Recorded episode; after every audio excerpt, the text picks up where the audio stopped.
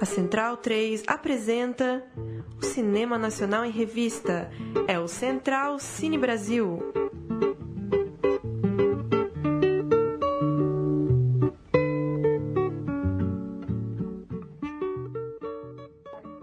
Central Station. Hollywood anunciou hoje os indicados para os prêmios. O Brasil concorre em duas categorias: melhor filme estrangeiro, com Central do Brasil, e melhor atriz, com Fernanda Montenegro. É a primeira vez que uma atriz brasileira é candidata ao Oscar. Fernanda Montenegro em Central Station. A indicação de Fernanda Montenegro foi boa surpresa. Salve, salve, Central Cine Brasil no ar, edição especial para tratar do prêmio de melhor filme em língua estrangeira no Oscar deste ano e, claro, lembrar algumas participações brasileiras nesse prêmio em específico e outras histórias do Oscar que acontece no próximo domingo. A gente está gravando esse programa em 1 de março, a cerimônia do Oscar marcada para 4 de março, portanto, a gente vai falar dos filmes que concorrem ao prêmio de melhor filme estrangeiro e lembrar algumas histórias do Brasil nessa corrida. Eu sou Paulo Júnior, tenho Bruno Dias nos estúdios da Central 3. Como vai?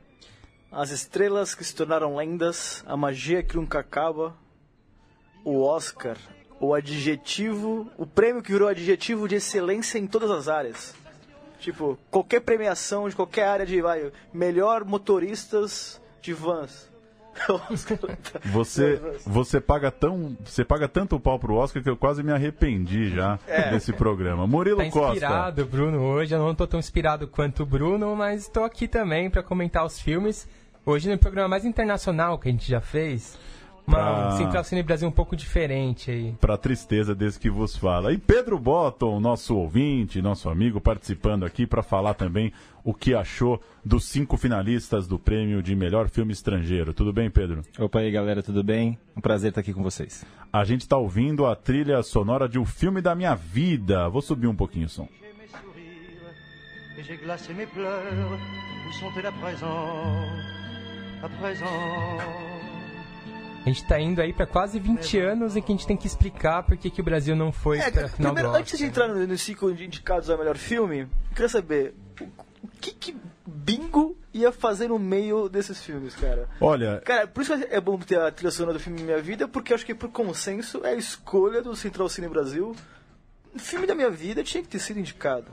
Indicado não, pelo menos indicado pelo Brasil pra tentar ser. Gabriel Montanha também não faria feio e até como nossos pais também teria seu lugar, mas o bingo realmente cada dia a decisão parecia mais atrapalhada, né? A Na gente- época a gente já comentou, mas a cada dia piorou a situação da escolha do bingo. eu prefiro Bingo que The Square. Mas a gente pode falar agora Filme de palhaçada, na né? análise Porque- dos filmes. É, para passar os cinco finalistas, de repente, para quem tá meio por fora, os cinco finalistas ao prêmio de melhor filme de língua estrangeira do Oscar deste ano: Corpo e Alma, filme da Hungria, O Insulto, filme do Líbano, Sem Amor, filme da Rússia, The Square, filme da Suécia e Uma Mulher Fantástica, filme do Chile. Murilo Costa, que assistiu a todos, queria que você escolhesse aí o primeiro filme para a gente começar a bater um papo sobre. A gente começa pelo melhor ou começa pelo pior na nossa Pelo opinião? pior. Vai no seu melhor, então. O meu melhor é o Insulto. Eu acho que é um filme, além de ser o melhor, é o favorito, porque nem sempre é a mesma coisa, né? Mas eu acho que o Insulto tem tudo aí pra ganhar. Toca temas muito atuais. Qualquer pessoa que assistir em qualquer lugar do mundo vai se identificar de alguma forma, vai conseguir relacionar a sua própria realidade, ao mesmo tempo que ele é muito próprio da região que ele foi feito, né? Então, uma sinopse curta de um insulto, Murilo. O insulto, como o próprio título diz, trata de um insulto que toma proporções mega, proporções absurdas. Os dois caras se ofendem e essa ofensa acaba indo pro lado pessoal, depois pro lado religioso, vira uma guerra de tribunal e envolve facções rivais, povos rivais e vira uma loucura, uma insanidade aquilo. Um Filme- simples insulto bobo. Filme do diretor Ildiko Enied, quatro prêmios em Berlim. Que tal o insulto, Pedro? Ah, eu achei um filmaço, viu? Fui no cinema sem saber muito do que se tratava, vou falar a verdade, e fiquei impressionado. Achei um filme grande. É, nesse sentido, até achei, ah, que vocês estavam falando do bingo, é, se ele ganhar, é, até faz algum sentido, porque O Insulto é um filme meio americano, assim, é um filme grande, né? Filme de tribunal, com muita cena, muita gente, muita figuração. Não é um filme que tem cara de dependente, muito pelo contrário, ele tem um filme, ele tem cara de grande produção. Então, eu também acho que é o favorito e para mim também é o do- dos que eu vi é, é o melhor. Acho que levanta uma questão interessante. é, tem alguns recursos de cinema que a gente está acostumado a ver em cinema estrangeiro. A história do, do advogado e a advogada ali. Tá, tem algumas sacadinhas que. Eu, eu, quando saí, eu lembro que conversando com meus amigos que foram ver comigo, eu achei um filme muito corajoso, assim, um filme que vai pra cima, faz um cinemão mesmo, tem cena de drone, tem tudo, e deu certo, eu acho um filmaço. Eu achei filmaço aço também. É, filme extremamente contemporâneo, né? É, é discussão política a, a moda século XXI mesmo, né? Porque trata de uma relação entre libaneses e palestinos, mas a partir do micro problema, né? Do problema de bairro, da família, da- das relações pessoais. É, com Ah, e todas se essas... aproximar, né? com- Saber mais dessa história, né? Uma história que a gente sabe, quem não se interessa mais acaba sendo de orelhada. E é um filme dali que tá passando bastante informação. Fala, de, fala do, daquele atentado, fala de séries, uma série de coisas que é bem legal ficar sabendo e saber que tem gente no Líbano, ainda com o país do jeito que tá, pensando em cinema desse, desse nível, assim. E o filme te joga pros dois lados, né? Você não sabe o que pensar no momento de cada um deles, né? Os personagens são muito é, conflitantes, mas você cada hora tem o ponto de vista de um deles. Você fica sendo jogado de um lado pro outro da briga e não sabe que posição tomar, né? É, não é nada maniqueísta, né? Nesse, nesse sentido, ele se afasta de qualquer filme americano que a gente está acostumado a ver, porque ele não é nada maniqueísta. Você fica ali nesse intervalo, sendo. entendendo esses dois lados e vendo que dos dois lados são seres humanos ali, né? E o, o texto do, do tribunal, muito bom, né? O texto de todos os personagens, né? Porque talvez o tribunal exemplifica bem essa coisa de filme maniqueísta, né?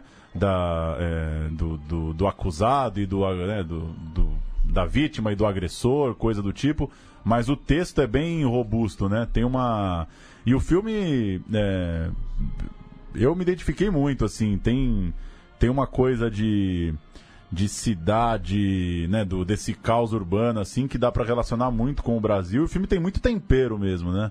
Tem muita tem muita graça assim, tem muita picardia assim. É é meu favorito também. É um filme muito caprichado, né? Esteticamente, na fotografia, tem planos de drone, parece uma grande produção. Os atores estão muito, muito bem também.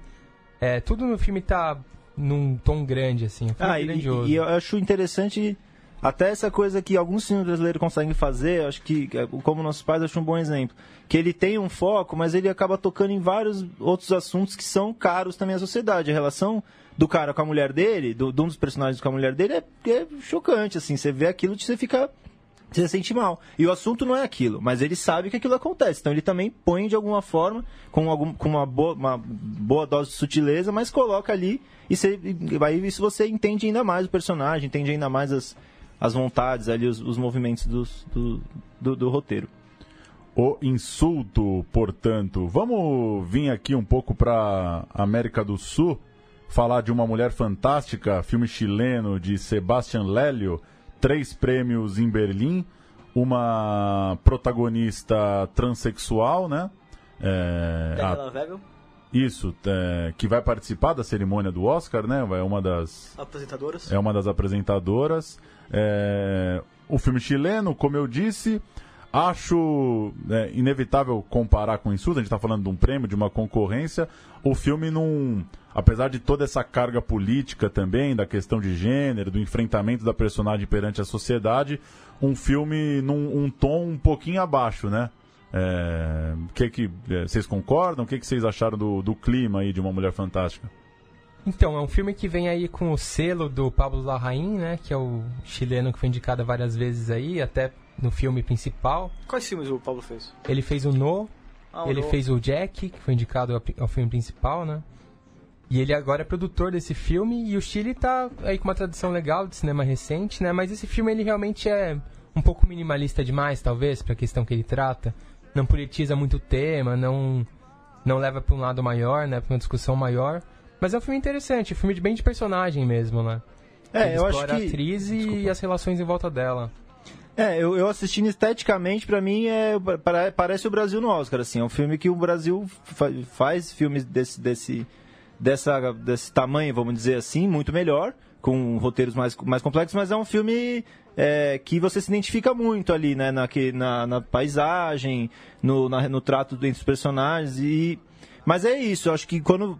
Ainda mais hoje em dia, né? A gente vai ver um filme sobre trans, sobre uma, uma mulher trans, né? Você espera uma, algum certo...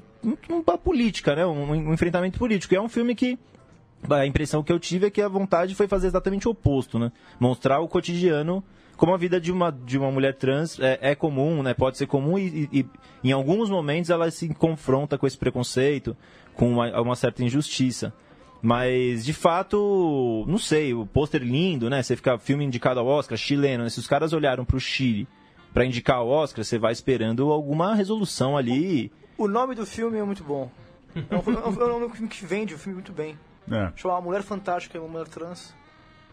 Ainda assim, concordo com, com o Pedro. Pro, pro tamanho da, da história, a gente fica esperando um enfrentamento maior, né? Você fica o filme inteiro esperando se vai haver um enfrentamento, mas aí é uma opção do, do roteiro e da forma de contar essa história. E Também será que é uma coisa num- cultural nossa, que a gente é mais confrontador, o Chile é um país mais conservador, né? Mas ao mesmo tempo mais quieto, talvez seja pra eles uma coisa mais de deixar de escanteio ao invés de confrontar de frente. Ah, lembrando do No, né? Tem isso se- também, em né? cinema, não, né? O No não é, o No é outro clima, o No é quente, né? É um filme quente, né? Que você assiste, você assiste empolgado, né? É que talvez o fato da personagem já ser uma, uma mulher trans, talvez isso já, já soava forte por si só. Isso já é forte por si só, né? Você vai parar pra ouvir uma, né, para ver uma história cuja protagonista já carrega isso com ela, né?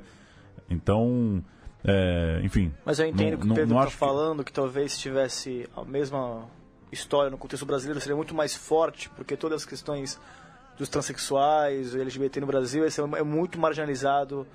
É, toda a questão, por exemplo, discussão que fala, por exemplo, vai, que nem uma trans na verdade, mas o Pablo Vittar. Temos no Brasil a questão das, das- das trans é muito marginalizada. Então, mas acho que tem uma É, diferença que é. Violência, de assassinatos. Mas acho que tem a diferença, por exemplo, ah, o filme com a Linda Quebrada lá em Berlim é uma artista, né? Ah, o próprio filme grego, que também estava lá em Berlim, de uma, de uma diretora grega, que narra a história de uma, de uma transexual brasileira, carioca. É, acho que as personagens desse tipo que são retratados no Brasil geralmente são artistas, são militantes. No caso dessa personagem, não, ela não. Ela não tá militando pela causa, né? Na história dela. É, talvez ela o que- simplesmente vive, tem uma relação amorosa, trabalha, conversa com os vizinhos, com as Isso não é o pessoas. suficiente também. Mas a porque- grande questão do filme é essa, né? Ela quer ter uma vida comum, ela não quer direito das precisar pessoas, lutar pelos Essa direitos coisa que- dela, né? sempre tem que ser militante. Tem É, então, por isso, acho Sempre que. que você está militando, você, você está segregado ou, ou marginalizado, porque você está militando por algum motivo ou razão. O certo seria, na verdade, É. Pensando nessa do que o Bruno falou no, come, no começo, antes de- dessa última fala, eu acho que talvez seja o que é chocante pro brasileiro é isso, ver uma trans vivendo normal. Né? A gente vive uma sociedade que as trans não conseguem arranjar emprego quase, sabe? Talvez seja isso que choca a gente. A gente vai ver um filme de uma mulher trans e a gente fica até, até meio impressionado de ver que ela tem um emprego, tem um namorado, vive normal, assim, né? Então talvez seja. é uma coisa de expectativa e, e expectativa e o que o filme entrega, mas ao mesmo tempo também não, não, não quero passar um pano pro filme. Eu acho o filme um tom abaixo mesmo, assim. Acho que ele te. O, o filme ele te leva para algumas coisas e parece que às vezes ele tem medo de fazer para não chocar a família chilena ali, sabe? Tem um algumas coisas que você fala, não, é, agora vai. E daí o filme dá uma, põe o pé atrás pra não, não causar um constrangimento, não sei, ou, ou talvez não. não enfim, eu acho que tem um pouco isso, assim. Tem uma, tem uma sutileza, né? eu acho que é, a- é no- tá andando entre a sutileza e a, a tirar o pé A mesmo, cautela assim, a mesmo. cautela, é, eu acho que sim. é porque cinema é confronto, cinema é conflito. Porque É que pode, é- né? No é cinema um- pode, isso que eu acho. É uma, você vê uma, você é uma, uma grande ficção história. Assim, é, então, mas é uma vê- grande história, só que é, você também tem o direito, né, de criar a expectativa de que para que caminhos que vai levar, né? O filme ele entra, chega uma hora que ele entra meio num marasmo ali, né? É, Sim, falta não- intensidade. Não vai né? acontecer mais grandes coisas, né? E filme de marasmo é só pro Kinky Duke.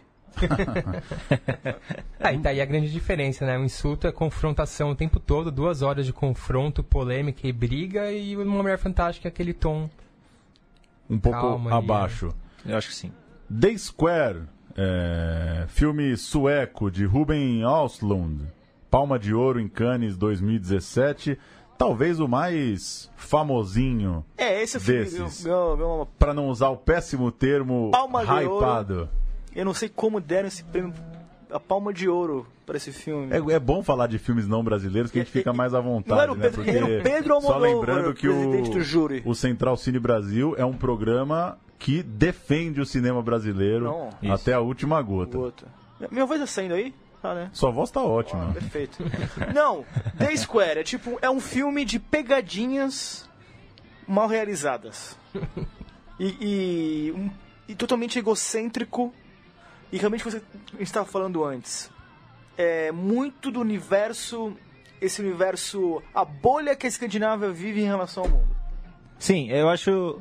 é, acho que daqui eu fui o que mais gostei do filme aí. E eu acho que assim. Disparado. Eu, eu vejo, parece muitos livros do Karlov Knausgaard, né? É, é aquela vida que tá tudo certo, mas o cara ainda assim insiste em arranjar algum problema pra aquele mundinho dele ali. Então acho que tem isso. A questão, por exemplo, é um filme que trata muito sobre. Vamos contar um pouquinho, né? Como a gente tava falando dos outros. The Square é um filme que o personagem principal é um curador de um grande museu na, na Suécia, é, em Estocolmo, se eu não me engano, e, e, e- e vem uma nova, uma nova obra de arte, uma instalação, que é esse The Square, que é uma instalação que fala sobre. tem um manifesto sobre que dentro daquele lugar, né, um quadrado de 4x4 é, desenhado com luz no chão, é, as coisas têm que ser melhores, as pessoas têm que respeitar e todo mundo tem os mesmos direitos e os mesmos deveres. Então, um- é um filme que, que um personagem importante é a mendicância, né? Os moradores de rua, né? As, as pessoas que pedem dinheiro na rua. E eu imagino que para eles aquilo é muito agressivo, aqueles, aqueles moradores. Existe, existir morador de rua deve ser uma coisa que não- eu acho que o cinema sueco não costuma filmar essas pessoas. Eles devem E- ignorar e, é- que e é elas algo existem. meio que deve ser recente, vai, de 10 anos pra cá. Pode ser também. Então eu acho que é um filme que pra gente não toca, mas eu acho que, que para eles pode ter sido in- incrível ver mendigos sendo retratados no- na, na telona. E ele- eu- o que eu gosto é que ele se aproxima do campo da arte, assim, é um filme que fala de arte frontalmente, assim, é um filme que eu lembrando do, do- aqui do Central e dos filmes brasileiros, é, eu lembrei de Pendular, assim, que é um filme que fala de arte, ele tá lá pra falar de arte. No, no, no resto do tempo, sim, incomoda algu- algumas posturas de, de alguns personagens, principalmente do curador, do, do protagonista, incomoda, ele é, ele é bobo mesmo, é não é um cara que te cativa. Mas eu não sei, eu acho que tem algumas grandes cenas, a cena da performance que a gente comentou aqui antes é uma cena que eu gostei, eu vi, eu, eu vi, achei uma cena que fala de muita coisa que o filme tá falando, ela vai e fala de novo de outra forma. Mas a cena da performance é uma cena totalmente Solta. modular do filme. Ela podia ser um curta-metragem, não tem nenhum motivo aquela cena. Mas Eu várias cenas do Não, filme. É, o são- filme é meio nem- mesmo. é, não, É. e- e podia é, colocar metade no, no, no fim, o fim, na- o fim no começo. E eu não entendo uma coisa meio pedante do filme. Por que chamar a Elizabeth Moss? Por que chamar aquele outro ator americano lá, o. O que fazia The Wire, né? Dominique. Esqueci o nome dele, americano, pra ser um curador. Tem outra cena Ele é um ridícula, artista, né? Ele tá o dando cara entrevista, Com torrete, cara, cara, aquilo é literalmente uma pegadinha. Tipo, cara, eu acho que essas, questões, né, que você tá falando dos mendigos é, na, na Suécia, eu acho isso até ok no filme.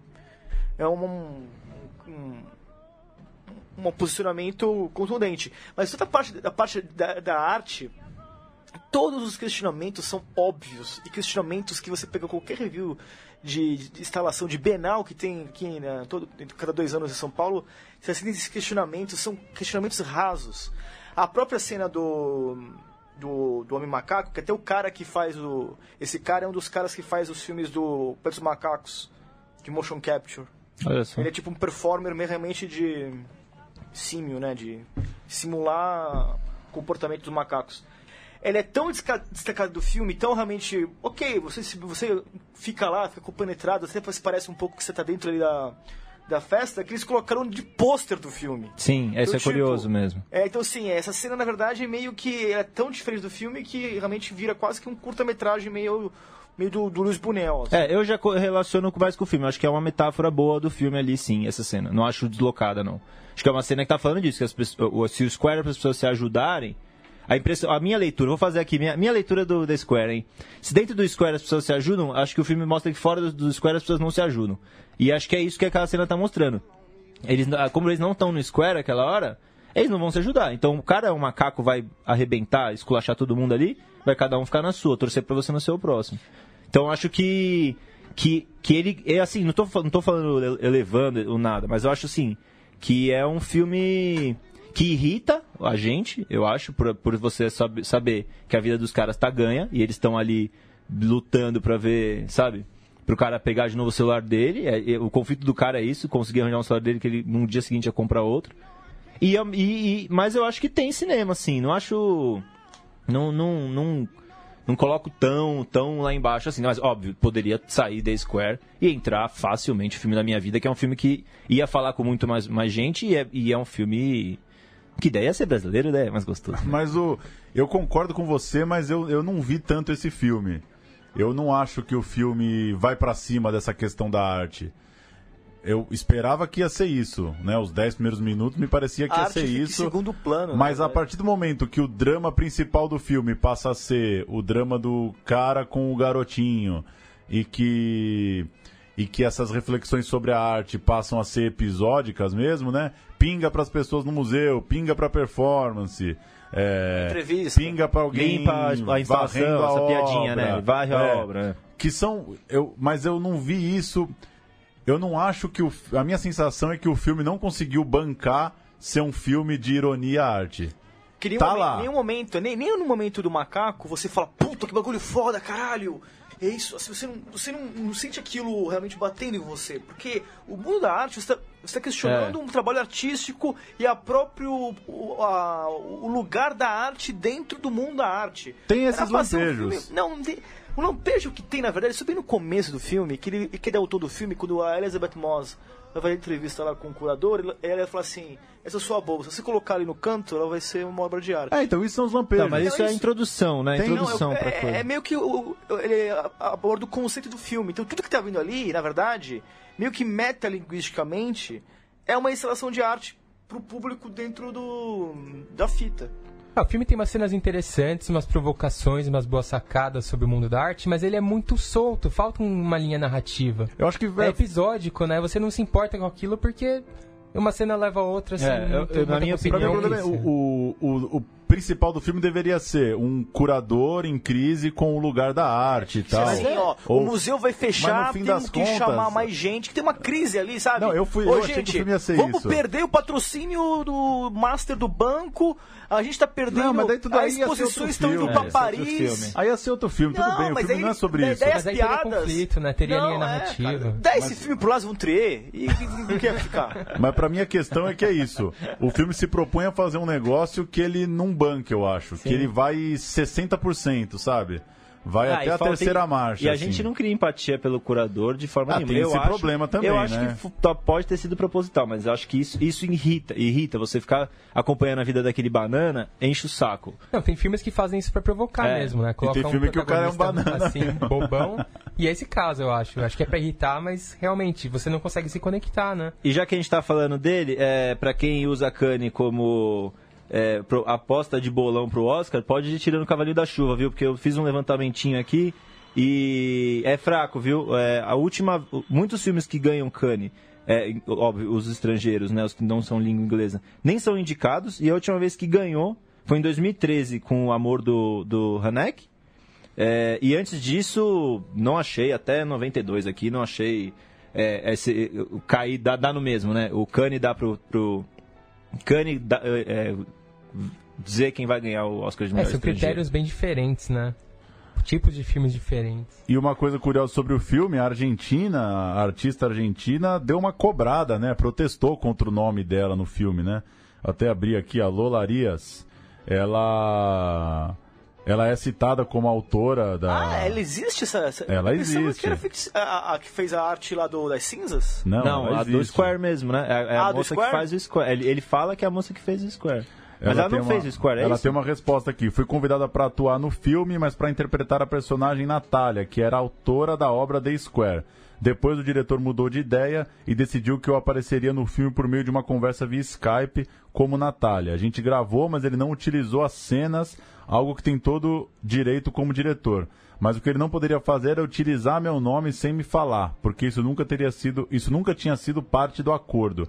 Basicamente temos um, pro- um problema legal porque ele foi contra meus direitos pessoais de copyright. Ele não pode deliberadamente me atribuir a realização de uma obra que não existe sem pedir a minha autorização. Nossa, É, bem palhaçada, complicado hein? mesmo. É. Esse diretor é meio, é meio estranho, né? E aí ela termina dizendo, rapidinho, o diretor de The Square faz comigo o mesmo que o protagonista do filme faz com o garoto. Agora melhorou o filme. hein? E estamos ouvindo a trilha de Central do Brasil. o diretor chama Ruben, o quê? Ruben... Ruben Ostlund. Ruben Ostlund. Ele, é, ele dirigiu um filme antes chamado Force Majeure. Ele estava tão achando que o Force Majeure, é, há uns 4, 5 anos atrás, ia ser indicado o melhor filme estrangeiro, que ele gravou ele acompanhando a. Isso tem no YouTube. Acompanhando os indicados ao Oscar, né? O anúncio dos indicados ao Oscar. E quando ele não é indicado o Force Majeure, ele dá um piti, cara. Tipo, eu fico jogando prêmios, entendeu? Temos ainda Sem Amor, filme russo, Andrei Zviagintsev, prêmio do júri em Cannes. Em ano, de Copa do Mundo, hein? É, ele já ganhou o filme estrangeiro com Leviatã, né? Bom Leviatã, hein? Até é bom. Leviatã é muito bom, mas Bom eu acho que mesmo, o é Ele não Amor ganhou, viu? atrás, Quem ganhou né? foi desse ano, ele foi indicado. Foi Em indicado 2015, só? quem ganhou foi Ida, é, mas Leviatã bateu. Ah, é isso, ganhou o Ida. Ganhou o Ida. Ida 2015. Ah, eu que- tinha apostado no Leviatã no bolão e É o perdi. único filme da minha vida, Ida, que eu dormi duas vezes no cinema. dos créditos aos créditos. Um eu dormi, do cré... eu dormi da luz acesa à luz acesa. Preto e branco. O né? outro eu dormi com seis minutos até a luz acesa. Cara, eu nunca dormi num filme completo no cinema, já pesquei algumas vezes, mas. Cara, o Ida eu dormi, nem vi a luz apagar nem acender. E o Ida foi o filme que foi. Essa lista que tá falando do Leviatã foi a mesma época do. Relatos Selvagens. Não, a época do Force Majeure, porque eu lembro que o Ah, Ida tá. tava, ele falou, Ida entrou, e, assim, é essa época que o, Sim. o Ruben ia ter, ter entrado. Mas, Mas que tal, então, o Sem Amor? Eu acho que é mais um desses filmes frios aí desse ano. Tá, tá fraquinho até, hein?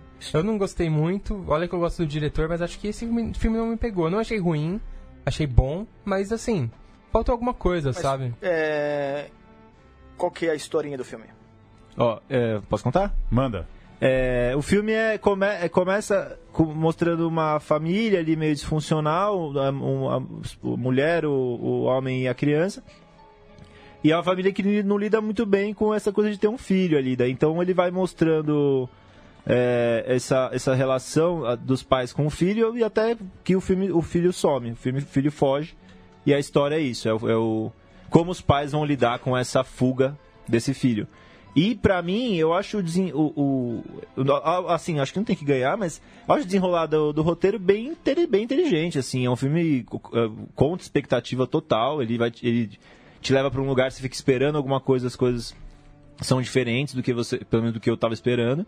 E acho um filme bem filmado, um filme as atuações são pesadas, e ele vai falando disso, da família russa em todos os seus aspectos. Então, tanto a relação desses dois desses pais com esse filho, até a relação desses pais com os próprios pais e com a, a sociedade, com a religião russa, ortodoxa. Acho que ele toca em vários assuntos que são caros à sociedade Não, russa. é, E o filme, o título Sem Amor, se aplica a praticamente todos os personagens e todas as situações ali, né? Sempre tem alguém dentro da relação que tá, não está sendo amado, está sendo deixado de lado. E é um filme sobre isso também, sobre relacionamentos que não estão afinados, não estão dando certo. Tem um lado sendo menos correspondido.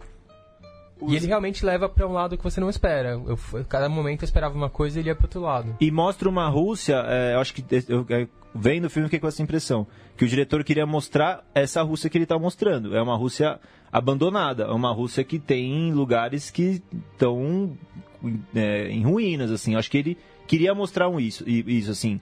Olha como, olha, olha como, olha como estamos, assim. Olha, olha o que a gente fez de nós mesmos, assim. Acho que isso eu acho, eu achei interessante do diretor. Que no Leviatã ele já tinha feito, né? Uma, é uma crítica social à, à, à, à sociedade russa ali forte. E nesse eu acho que ele tira o pé um pouco, mas mostra uma outra relação que é a relação familiar, né? O drama familiar. É, ele parte de histórias particulares para contar problemas políticos da Rússia, da sociedade atual deles. Isso é interessante, é bem legal mesmo.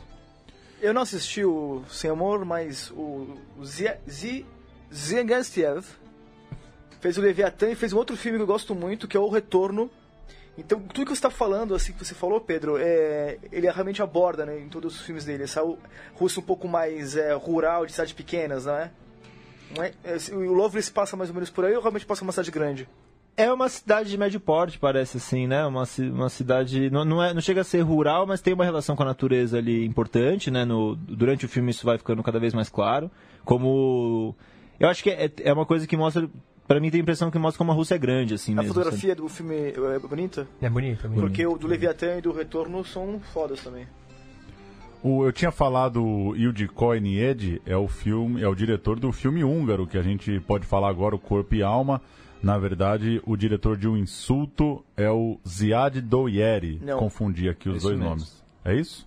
É, aqui no, É isso. na pauta, sim. Então, que tal o Corpo e Alma, o último dos cinco, você- representante húngaro? você- Eu não assisti o- também o o- Sem Amor. O representante húngaro que vende quatro prêmios em Berlim. Filme muito bonito e muito diferente, assim. Lembra um pouco os filmes daquele grego, como chama, Bruno, do O- Dente Canino? É mesmo? Lembra um pouco, Cara, mas o- assim, o bem mais comedido, Yargo né? Leitmus. Isso. É bem mais comedido, mas tem um pouco desse lado Mas fantasia tem dele. esse lado meio Luiz Buñuel moderno, assim? Tem, tem um Pô, pouco. Tem cara. uma relação muito lúdica ali, uma questão de sonho bem interessante. E personagens esquisitos, né? Deslocados na sociedade que estão se encontrando e se reconhecendo ali nessa situação. Acho que só você viu o húngaro, Murilo. Não consegui ver também. Então eu tô viu? contigo, hein? Eu tô com a tua. Então a gente ficamos aqui que é o insulto. É um Conta, bem conta um pouquinho aí, ô bonito. Murilo. Conta, conta um pouquinho aí, pra quem não, não viu A também. história do corpo e alma.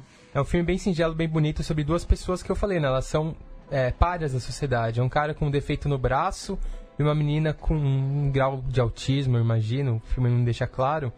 e- Mas que tem muito- muita dificuldade em lidar com pessoas. E ele é chefe numa fábrica, é, gerente financeiro, e ela vai trabalhar lá.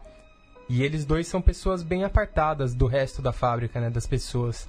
E eles começam a trocar olhares, começam a ter curiosidade um pelo outro. E numa situação que acontece ali na fábrica, eles descobrem que eles estão tendo o mesmo sonho. É, noites repetidas, direto eles têm o mesmo sonho. Caramba, Isso só, começa a só você eles. contando já é uma história legal. Tá bom de sinopse, Murilo? Não, mas o filme deve ser realmente. Ainda você comparou ao, ao Lightmus? Caramba, deve ser. Mas, mas rala, você acha, Murilo? É, com um insulto? Vai ralar? Tem, tem chance São do insulto filmes perder? extremamente diferentes, né? O Insulto é um filme que parte pro lado grandioso, o Corpo e Alma é um filme mais minimalista. Cada, cada um tem seu público, né? Os dois teriam boas chances nesse sentido. Depende de qual vai ser a escolha de pra que lado eles vão. É como vocês Os falaram, dois né? são muito bons no que eles se propõem, mas eles se propõem a coisas extremamente diferentes. Agora pensando realmente nos votantes, né? Que são. O Insulto é um filme que impacta. Deixa impacto em toda pessoa que assiste o filme. Sim, muito politizado, É, né? Que eu- tem, é uma coisa que tá em alta no Oscar. E o, e o The Square é um filme meio. Assim, eu sinto que o Pedro é, até defendeu bem o filme, mas eu, eu acho um filme realmente pau mole. porque a ideia do filme é boa, mas ele não aborda também as ideias. As ideias que ele está abordando do filme não chegam aonde elas tinham que ser é, faladas, concretizadas. realmente. Concordo. E é um filme, fica um filme de pedigree, né? Que ganha. Ah, que vinha de vez de Cannes, vi- foi indo, bem. Whatever, né? Vamos agora com a trilha de Bingo, Rei das Manhãs, hein? O representante brasileiro nas oitavas de final do, do Oscar. né? Ficou entre os depois eu tenho mil. uma pergunta pro senhor aqui. Mas faz. agora, rapidinho, só pra gente encerrar o papo sobre os filmes gringos, sem cerimônia, o seu favorito na disputa do melhor filme. Só o nome eu quero. Não vamos se alongar. Agora é o insulto. Não, Não, melhor, filme. mesmo. Ah, o melhor filme filme? É a forma d'água. Murilo, A forma da água. Pedro, Não vi a forma d'água. Então vou dizer a forma d'água. é, vi a forma d'água, mas eu não é o meu favorito. Eu iria ou de Corra ou de Call Me By Your Name. É. Corra Não, não vamos conversar sobre isso. Não vamos conversar. Esse é um, esse é um programa sobre o cinema, cinema nacional. brasileiro. É. Para relembrar um pouco os três últimos finalistas do cinema brasileiro na, na corrida pelo Oscar de melhor filme estrangeiro, o Brasil foi a decisão, foi lá então até a cerimônia três vezes nos anos 90, em 96 com o Quatrilho do Fábio Barreto, 98 com o Que é Isso Companheiro e 99 com Central do Brasil. Só para lembrar um pouco da repercussão, eu separei aqui alguns trechos eh, retirados de, de críticas das reportagens dos jornais. Em 96, a época da, da derrota de O Quatrilho, é, o Arnaldo Jabor veio com um texto na Folha bastante emotivo. Ele mandou o texto ainda antes do resultado do Oscar e lembrou muito do trabalho na casa do Luiz Carlos Barreto, o pai do Fábio, onde vários filmes importantes do cinema brasileiro passou. E ele falava com muita emoção, assim, de ter um filme é, do Fábio, um filme brasileiro, de novo numa final de Oscar. O Barreto acabou perdendo a estatueta para o holandês A Excêntrica Família de Antônia, da diretora Marlene Goris. É, a reportagem, reportagens no dia seguinte mostram lá que empresários e políticos se juntaram em Caxias do Sul para assistir a cerimônia. O filme foi gravado lá, enquanto o Barreto, os pais, a, a atriz Glória Pires, a Patrícia Pilar viajaram é, para a cerimônia. Só mais dois destaques. O Brasil, só falando anos 90, o Brasil Ah. jogando com, com futebol, o, o Quatrilho e o Cascopeiro perdeu. Os dois perderam para filmes holandeses. Foi. Ah, e a E a gente, mas a gente ganhou duas vezes da Holanda em Copa do Mundo. O que, que você acha mais importante para a autoestima do brasileiro?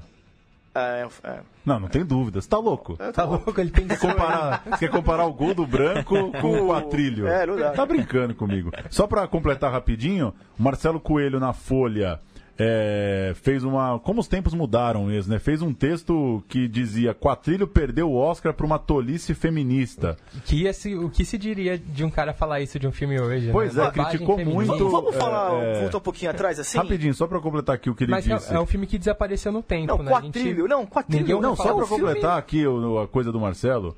Ele, o filme holandês estava em cartaz no Cinearte aqui em São Paulo à época. Ele classificou o filme como muito ruim, detonou o feminismo presente no filme e disse que ganhou o Oscar de melhor filme estrangeiro por complexo de culpa de politicamente correto. Disse que a Academia de Hollywood mais uma vez mostrou eh, simploridade na hora de dar uma avançadinha. E a Bárbara Gância, por sua vez, num texto dias antes da premiação, eh, criticou o quatrilho. Eh, falou que nota zero no quesito senso de humor. Eh, disse que não engoliu essa história que surgiu à época, que o Spielberg tinha gostado muito da Glória Pires e queria chamar ela para um filme. Não, o Brasil sempre teve esse caô. Sempre teve, um tempo atrás, E a outra coisa que ela disse é que ela classifica o filme é bonitinho, é bem feitinho, os atores têm atuações corretas, tem até música do Caetano em italiano, mas é insosso feito isopor. E o filme nem é tão brasileiro porque ele é falado meio num itali... itali... italigays ali. Tuliano. Um tuliano, né? Portuliano. Portuliano e... O quadrilho realmente, na época... É, porque, eu não gosto é porque foi a volta, assim, o Brasil não tinha sido indicado a filme estrangeiro naquela época há mais ou menos uns 40 anos. E o, o o cinema brasileiro tinha quase morrido dois anos Não, é, atrás, não, né? estava, estava realmente no, no chão, na latrina. E É. por isso que foi o motivo, o Jaboro, todo mundo. Eu acho que o Brasil depois começou, é, já na retomada, começou já... Eu acho que o Quatrilho faz parte da retomada, mas eu acho que os dois outros postulantes eram filmes que realmente você co- consegue assistir hoje Não, são bons filmes. O Quatrilho realmente passa batido. Mas é o que eu falei, em 95 se fizeram acho que dois filmes no Brasil. Daí em 96 a gente tinha indicado ao Oscar. É, um- é, É tipo, bem é, surreal, né? Tipo o Gol do Branco, meu. Em 97, a vitória foi no filme tcheco, o Kodja. E aí, em 98, o Brasil volta à corrida com o Que É Isso Companheiro. Perdeu novamente para um filme holandês, dessa vez Caráter, do estreante Mike Van Dien.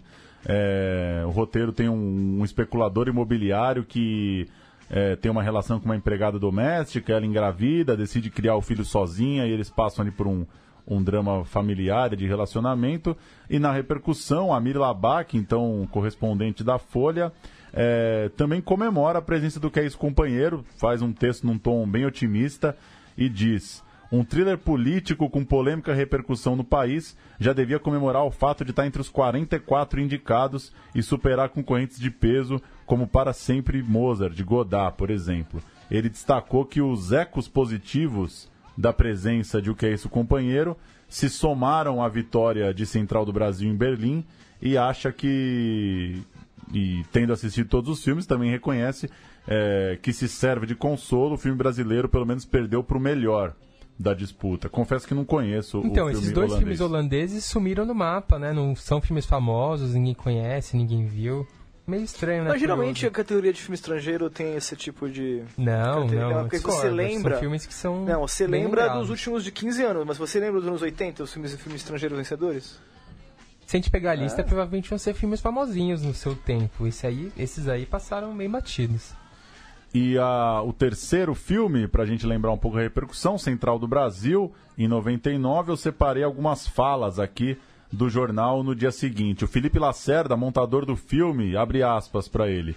O americano gosta de chorar no filme e rir no final, e não é o que acontece em Central. O Marcelo Torres, diretor de produção, disse: Acho que o Walter não deixou de ganhar, se referindo ao Walter Salles, claro, diretor do filme, porque A Vida é Bela é um grande filme. E aí vem dois cineastas, primeiro o Zé Mojica Marins. O problema é o seguinte: o cara conseguiu de uma tragédia, de um caos, fazer algo alegre. Central é o nosso dia a dia, mas a Itália passou por problemas seríssimos, não deve ser desmerecido. O reconhecimento do Mojica pro vencedor. e o Rogério Sganzella vem com a melhor frase, né? A vida é bela tem um tipo de sentimentalismo cômico e patético. A gente viu na comemoração do Benini a papagaiada que ele fez subindo nas cadeiras. Viva o Sganzella, né? É, e daí tem isso, né? O, o, o Murilo tava falando, acho que desses daí foi o que ficou, né? O que ganhou A Vida é Bela, por mais que o Sganzella não tenha gostado.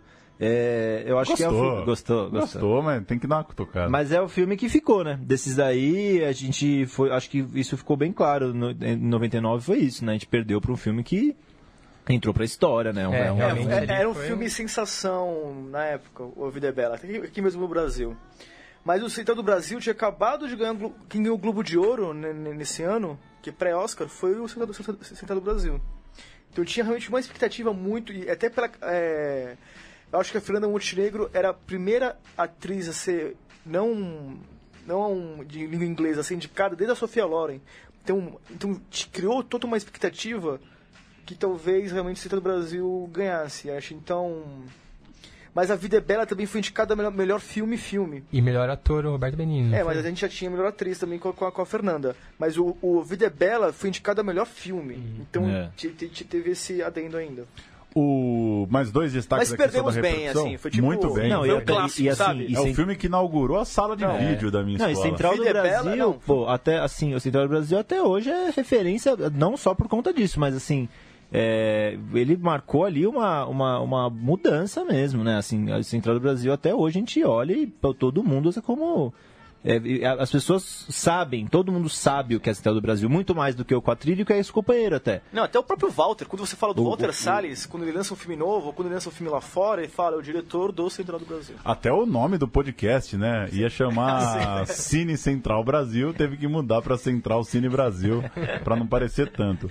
O Nelson, o Nelson de Sá lembrou de uma coisa curiosa na coluna dele na Folha. A Globo, no momento da derrota de Central do Brasil, é, entrou naquela campanha de tostão contra milhão, dizendo que o Central do Brasil não tinha o lobby milionário que, que a Vida é Bela tinha e coisa e tal. E aí o Lauro Escorel, à época, deu uma interrompida e falou: Mas Central do Brasil é apoiado pela Sony. E mostrou que Central do Brasil não era um filme tão pequeno, coitadinho não é assim, que, né? nossa. O Walter Salles não ia ter lobby, Walter é, Salles, então. dinheiro do, E aí. do Unibanco. Ninguém falou mais nada. E a. A grande verdade é que nós somos péssimos perdedores, né? Ah, Você me é. lembra o Galvão Qualquer Bueno área, qualquer na área. Copa do Mundo falando quem é esse Zidane que vem aqui e tira o, o campeonato do Brasil? Quem que é esse Zidane? O cara era só o melhor jogador do mundo na época, né? Desconhecimento, má Muito. postura. A gente é péssimo perdedor. E na mesma edição pós-Oscar, 22 de março de 99, é, outra matéria chama atenção: senadores querem taxar filmes estrangeiros. Pelas entrevistas do Walter Salles, pela repercussão do Brasil correndo pelo Oscar com anos consecutivos, uma matéria mostra que o Luiz Estevão, aquele famoso senador lá de Brasília, estava apresentando um projeto para que 5% da bilheteria de filmes gringos fossem. é, é, esse valor fosse voltado para financiar o cinema nacional. É, ou seja, Central do Brasil. Toda a repercussão de Central do Brasil é, deu, enfim, fez o cinema chegar em outros lugares aí, fez as pessoas pensarem. é, de acordo com essa reportagem, as seguidas entrevistas do Walter Salles pedindo mais espaço para o cinema brasileiro, pedindo para a gente pensar formas do cinema brasileiro resistir diante do cinema estrangeiro, é, enfim, fizeram um efeito, deram uma chacoalhada ali à época.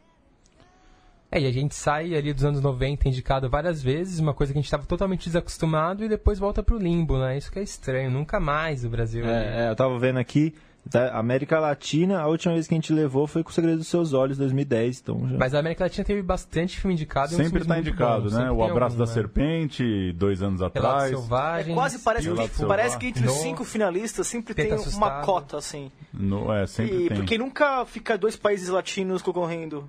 Dois. Beautiful, né? Que se foi o mexicano, Isso. E antes teve. Amores Brutos, Filhos da Noiva, Comida do Padre Amaro. Tem bastante coisa. Bastante coisa. O último a chegar à semifinal é o ano que meus pais saíram de férias, certo? Que acho que são 13 ou, ou, ou 15 filmes, Nove, algo nove, assim, nove. né? 9? E aí, tirando o ano na época, eu lembro que eu achei que tinha boas chances, mas acabou não rolando. Algum filme empolgou vocês nesse intervalo aí? Eu posso até citar os filmes que foram indicados pelo Brasil. Manda a lista dos filmes É, indicados. Salve Geral, em 2010. Lula, em 2011. Não. Tropa de Elite 2, Ok, 2012. poderia ter ido. Poderia ter ido. O Palhaço. Poderia ter Sim, ido. O Som ao Redor. sim. Hoje eu quero voltar sozinho. Não. Hum. Que horas ela volta? Aí Ó, sim, acho que sim. Só falando que mesmo os que eu falo não, eu acho melhor que The Square. Hoje eu quero voltar sozinho, pra mim é melhor que The Não, Square fala, fala, também. ué, Lula, o filho do Brasil. meu Não. Lula não. Lula não tem condição. É, o Brasil viveu um momento de anestesia geral mesmo. Mandamos o filme do Lula. É demais, né? Mas com aí todo foi respeito. Barreto também, né? Mas com todo respeito, não dá. Que ano que era o Lula? O Lula é 2011. 2011. E lembramos também que teve uma exceção nossa aí do, do Cidade de Deus, que foi com- como filme nas categorias, foi- entrou né, nas inscrições. Ele, ele, na verdade, os, Foi uma zona, né? Não, Cidade de Deus, em 2003, do Oscar 2003, ele estava inscrito como filme estrangeiro. Aí os caras nem tinham, né? Daí a- a- o Harvey Weinstein pegou o filme, redistribuiu, teve um mega lançamento em 2003, depois do Oscar nos Estados Unidos, tipo mais 400, 500 salas, e foi indo. E daí ele foi indicado no Oscar 2014 como fosse realmente um filme de circuito americano. Aí levou montagem, né? É, Não, ele foi indicado em quatro Não, foi categorias. indicado, é, indicado. Montagem, roteiro adaptado. um- Olha, um roteiro em português, um livro do Braulio português. Mantovani, né? E fotografia e direção. Não, e filme. e fi- Não, não. Direção, né? Direção, Fernando Meirelles. É, não foi indicado melhor filme. Foi só O livro do Paulo Lins, né? Isso. É, é isso. Podemos ir pra Berlim? Só outra curiosidade falando Manda. dos filmes estrangeiros. O, qual que é o maior país que já ganhou mais Oscars de filme estrangeiro? Ó, agora. Não sei. França? Não sei. Itália! Ah, Itália. 14 vitórias. E a categoria Ah, a categoria melhor filme estrangeiro foi criada por causa da Itália. Porque antes da categoria existia a categoria de filme estrangeiro, de vez em quando a academia dava um Oscar especial para um filme es- estrangeiro e tava ganhando sempre filme da Itália. Então, Itália tem 14 Oscars de melhor filme estrangeiro. E levou faz pouco tempo, 2014, e A Grande Beleza do Sorrentino. Que é um filmaço. Filmaço, aço, aço.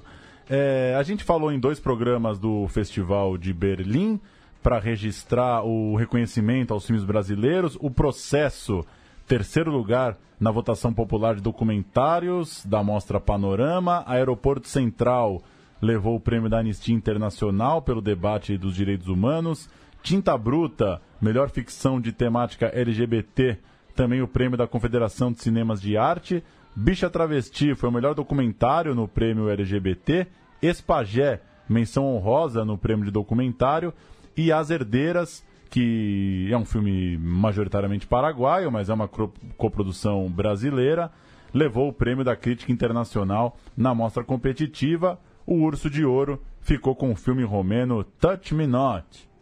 E esse Touch Voando o Brasil, viu? hein? É muita menção, é muito prêmio, é muita Qual, coisa. qual que é o documentário sobre o impeachment da Dilma? O É processo. O processo. Ah. Esse é o da. Da Maria Augusta Ramos. Foi Ah, tá. aplaudido 10 minutos, né? Né? Deve ser foda esse documentário. Achei que era da. A É. Mulher também tá fazendo do- no comentário Também, sobre tem a Dilma, né? Muita gente fazendo. Eu... E deixa eu só falar mais uma coisinha falando de Brasil e Oscar. Se você gosta muito mesmo do Brasil no Oscar, o que você pode torcer é pro filme Ferdinando, né? É o nosso Sim. mais próximo que tem de Brasil é o E tem o Ferdinando. Rodrigo Teixeira, É, né? que a gente no- não falou dos dois, né? Porque assim, no Oscar desse ano a gente tem o Carlos Saldanha, que é o diretor do, Do- Toro Ferdinando, que também sempre já foi até indicado pelo um curta Era do da- gelo também, né? Não, era o Gelo é outro diretor, mas aquele curtas o, do esquilinho da. Do esquilo da Era do Gelo. Ah, E é um spin-off, né, da Era do Gelo. sim, e tem o Rodrigo Teixeira, que é o grande produtor que sabe escolher muito bem os projetos, e que, é um, que é um dos produtores do Mission Implosonome. Hum. Então. Então se levar melhor filme, ele sobe lá. Na verdade, não, porque só pode subir três, assim, mas ele é o produtor do filme. Mas é o seguinte, o Rodrigo Teixeira, ele sabe muito bem escolher, ele compra É roteiros, Ha, né? ele compra roteiros, ele compra livros e manda adaptar e depois com isso ele consegue chamar outros produtores maiores para para produção do filme.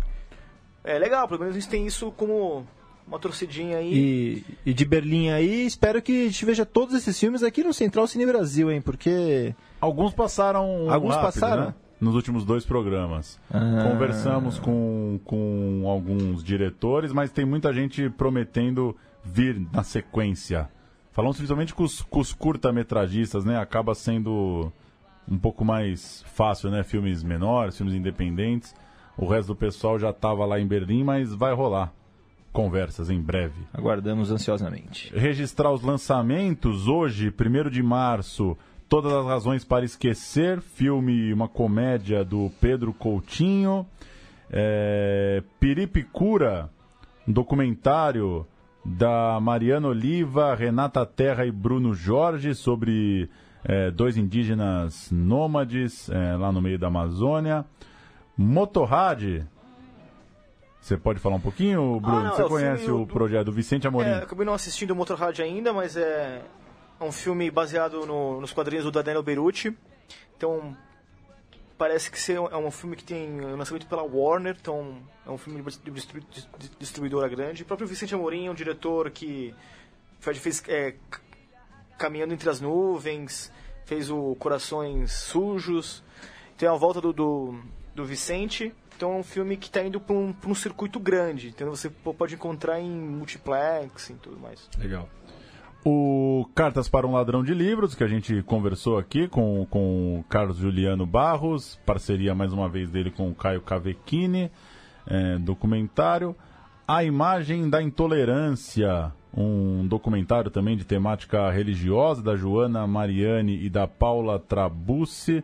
É, esse já é para o dia 8 de março. Também para o dia 8, o documentário sobre o Torquato Neto, Todas as Horas do Fim, do Eduardo Hades e do Marcos Fernando. Também para o dia 8, outras duas estreias: Os Farofeiros, mais uma comédia do Roberto Santucci. E, para ficar na história, um documentário veterinário, Luiz Fitarelli, um homem apaixonado pela sua história, neto de italianos e tal, uma, uma o que parece uma biografia aí, um documentário para ficar na história, esses filmes já então do dia 8. É Legal. isso, senhores. Algum destaque final? Ah, é isso. É legal ver o Cartas para um Ladrão de Livros entrando em circuito, porque é um filme muito legal, assim, um filme que tem potencial para ser popular, né? Dificilmente vai ser, por ser um documentário, vai estar em poucas salas, mas é muito bom. Acho que vale a pena assistir aí, aproveitar que está em circuito. Valeu, Bruno Dias. Você que é desses é, an- ansiosinhos, né? O que, que você faz na noite do Oscar? Eu trabalho. eu trabalho na transmissão do Oscar, cara. Finalmente a idade chegou, né? Não, é, Achou que ia ser pipoca e anos Red Bull o dia- a Vou vida inteira. co-dirigir a transmissão digital na TNT. Eu só queria dizer que o Bruno paga O que todo que de entendido aqui, mas o nosso bolão do Oscar, em cinco anos seguidos, ele nunca ganhou. Nunca Não, levou. é, não- Nunca levou. Não sei porque, nos últimos anos eu nem mando mais direito, porque, cara, eu fico tra- trabalhando nisso o mês inteiro, eu chego e não quero ficar fazendo bolão do Oscar, sabe? Mas, Entendi. tipo, mas eu, é um grande orgulho, então quem puder assistir, é, começa às 8h30 na TNT, transmissão do Oscar. Eu já fiz muita festa já pra assistir o Oscar. Esse ano eu não consegui marcar nada, não. Vou ter que. Ainda dá tempo, hein? E Ah, eu tem tô- Rede Globo? Não, o Globo não, passa Não, mais. acho que ela passa talvez... Até o ano passado passava depois na da programação. ou, ou entrava depois. depois do Big Brother, É. já com... É, Esse ano não vai ter nem verdade, isso? Pra falar a verdade, eu não me recordo. Eu acredito que sim. Eu não vi nenhuma Não sei, chamada, não sei, não, não vi nada posso na confirmar. mídia. Mas é uma coisa, um detalhe importante que é bacana, que essa edição é só a nonagésima edição do Oscar. É, 90, 90 anos. anos. Então vai ser bem legal a, a festa. Ah, acho que sim. a E, história. e acho que eles depois. vão trazer muitos, eles vão trazer muitos é, atores e atrizes que estão vivas, que ganharam Oscar nos anos 50, 60, 70. Então, pra quem realmente ama cinema, vai ser um grande show mesmo assim. Mesmo que as pessoas que não puderam assistir os filmes a própria transmissão do Oscar esse ano vai ser bem legal. Ah, e assim, é um Oscar que tá numa. O caldeirão tá fervendo aí, Sim. né? Então acho que tem muita coisa pra se dizer em voz alta aí mesmo, assim. É, o movimento É. do Time's Up, do assédio Do mulheres. Me Too, é muito- é muito sério, Abriu né? a caixa de Pandora ali, que o Kevin Spacey, o Harvey Weinstein, James, O- James Franco... Também tem muito mais representatividade dos negros esse ano, Não, depois de é, anos academia, é, é, há dois anos atrás teve a campanha do Oscar So White. A academia mudou, entrou 750 novos membros ano passado. Legal. E 40% desses novos membros são mulheres e 30% são- são pessoas de minorias ou pessoas negras. A gente conseguiu já ver esse resultado rápido ano passado com a vitória do Moonlight.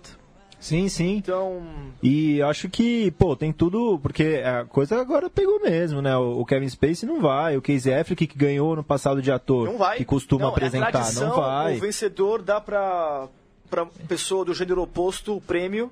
O Casey Affleck não vai.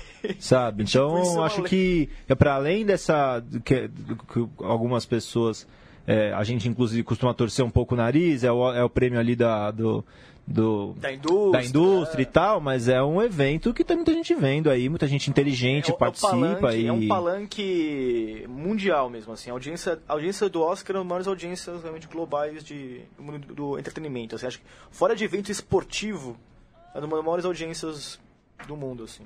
Só perde um pouco o fator surpresa, né? Algum protesto vai ter, vamos ver qual vai ser. É. Os Mas- outros foram mais Mas um surpresa, protestos no Oscar dá um, um bom programa de um outro podcast. Mas teve ótimos protestos no Oscar. Anselmo Góes, Dira Paz, fará a transmissão do Oscar pela TV Globo, fará companhias aos colegas Maria Beltrão e Arthur Chechel. Tô com a Dira Paz, domingão, é nóis, Dira. Isso aí. E André Beltrão, a Hebe. Queria mandar um é a abraço Maria a- Beltrão. ao, ao patrono Ah. do, do brasileiro do Oscar, que chama Rubens Alot Filho, Monstro Esse sagrado. que um dia talvez venha aqui no programa. Oscar sem Rubão não é Oscar. Valeu, Bruno. É, obrigado, até semana que vem. Valeu, Murilo. Valeu. E Pedro. Valeu, um prazer o convite aí. Fico muito feliz de poder participar desse programa histórico e fundamental do rádio e do cinema brasileiro. Se o Central vai cavar ou insulto, filme estrangeiro. Eu vou terminar sem nenhum motivo, mas porque quero com presepada tema de João Grilo no Alto da Compadecida. A gente volta semana que vem. Tchau.